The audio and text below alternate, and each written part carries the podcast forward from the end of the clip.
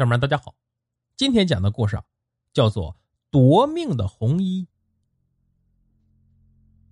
从前呢，有个李家村，村里有个穷书生李善，他已经娶妻，名叫小莲。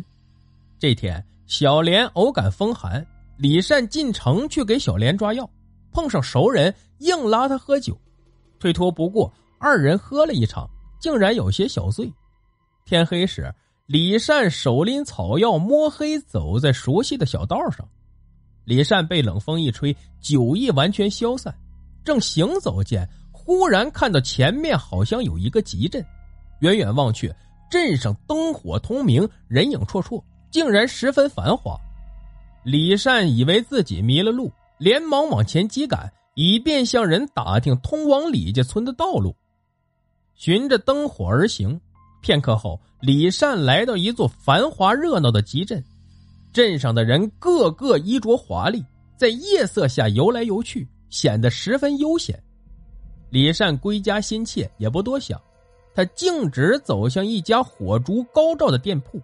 店铺里有个须发皆白的老者，李善连忙向其打听道路。老者并不多言，只是伸手向一个方向一指，就转到屋后去了。李善还想细问两句，却不见老者归来。李善四下一瞧，只见这是一个裁缝铺，柜台上还摆放着几件崭新的女人衣裳，样子甚是喜人。想到妻子小莲跟着自己受穷，平时没有钱财给她穿金戴银，小莲连一件好衣裳都没有穿过。李善顿生贪念，不由得将手伸向一件红色的衣裙。趁老者未归，李善抓起衣裙塞入怀中，匆匆离开，往老者所指方向奔去。一路疾行，李善总算摸黑回到家中。李善首先给小莲熬药服下，又将新衣裙送给小莲。妻子心知家中一贫如洗，哪儿来的银钱买衣服，不免问起衣裙的来路。李善做贼心虚，谎称跟人赌钱赢了银子。路过集市时，见衣裙好看，顺便给妻子买了回来。小莲不疑有假，高兴的收下。第二天一早细看衣裙时，竟然发现上面有些许灰尘，触感潮湿，貌似不是新进材质。又想到此乃丈夫的一片心意，无论好赖都不能苛责。李善一早出门会友，小莲见天气甚好。当下便欢喜的将红衣裙拿到院中掸尘晾晒。上午，村里的一个寡妇老太突然生病，在家中呻吟不止。有相熟的村民前来告知，小莲素来心善，经常照顾老太。闻之后，慌忙丢下家里的活计，跑去照顾老太太。李善有一邻居王大富，经常以打猎为生。家中挂满宰杀剥掉的狐狸皮，王大富的老婆牛氏平时帮丈夫宰杀剥皮，凶悍刁蛮，无人干惹。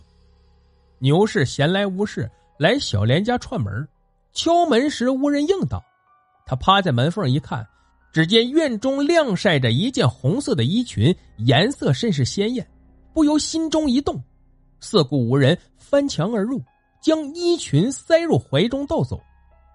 回到家中，牛氏将红衣裙穿上一试，竟然十分合身，当下便舍不得脱了，一整天都穿在身上。再说小莲，她在老太家里喂水喂药，忙了一阵子后，刘老太总算病好，小莲这才放心的回家。进门一看，院子里晾晒的新衣裙却是丢了。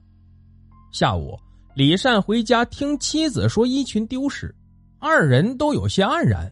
但是小莲心善，不想丈夫因此自责，忙劝慰李善说道：“必定我是没有这个福气，如今被人偷就偷了，不碍事的。”李善本就心虚，如今见偷来的衣裙又被人偷去，反倒释然了。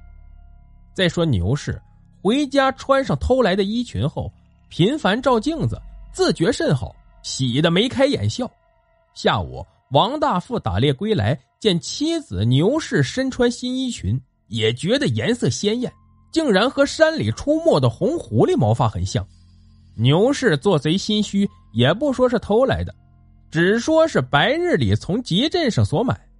当天傍晚，牛氏忽然尖声喊叫，衣服竟然越来越紧，以致难以脱下。